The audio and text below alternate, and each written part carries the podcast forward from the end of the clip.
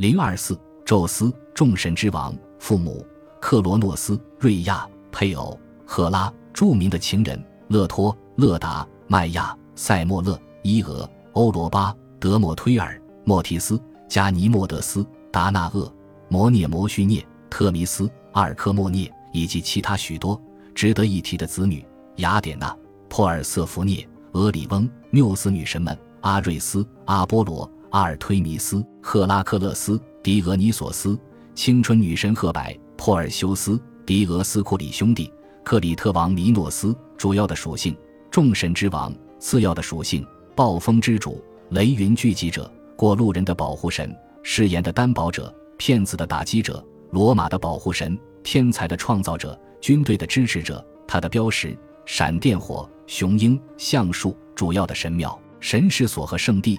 罗马卡皮托山上的朱庇特神庙，奥林匹亚的宙斯神庙，多多纳的宙斯神事所。孩子啊，我要告诉你，在天庭微坐的宙斯手中握着终结万物的权柄，只要他情愿，就能将万事万物从尘世中抹去。我们从泥土中所生的人类，日复一日的耕作休息，却对他手中所握的威能几乎全然不知。阿莫尔戈斯的《西蒙尼德斯的抒情诗》第二章第一节。称宙斯为奥林匹斯众神之父，并不全然正确。虽然就家主这个意义上，他作为神奇中地位最高者，的确是众神之父。不过他血缘上只是一些神奇的兄弟，与他同辈的神奇包括他的妻子赫拉，他的兄弟波塞冬和哈德斯。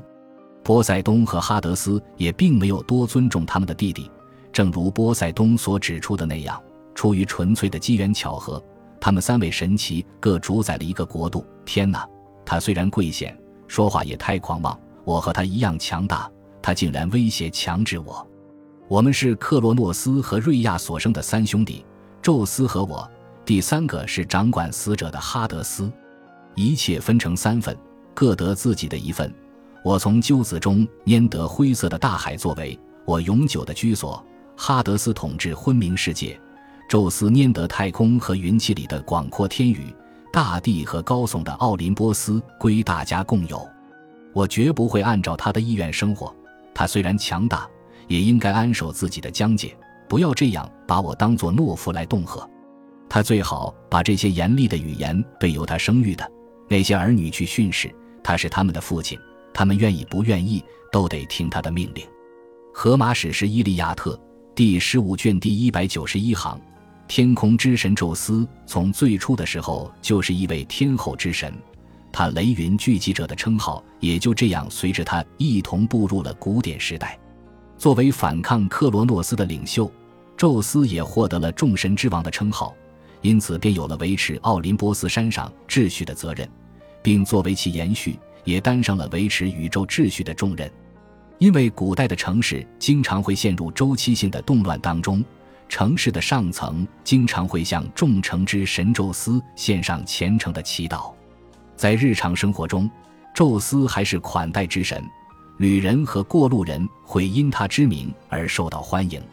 当然，没有人能比风纪与秩序的信徒罗马人更狂热地崇拜众神之王。他们眼中的宙斯是万神之王朱庇特，至高智能者朱庇特。朱庇特本身就代表着宇宙中一切正确而当受尊奉之物。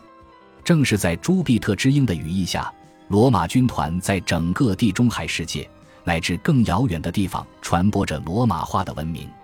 今天，太阳系中最大的一颗行星以众神中最强大的主神命名，真是再合适不过了。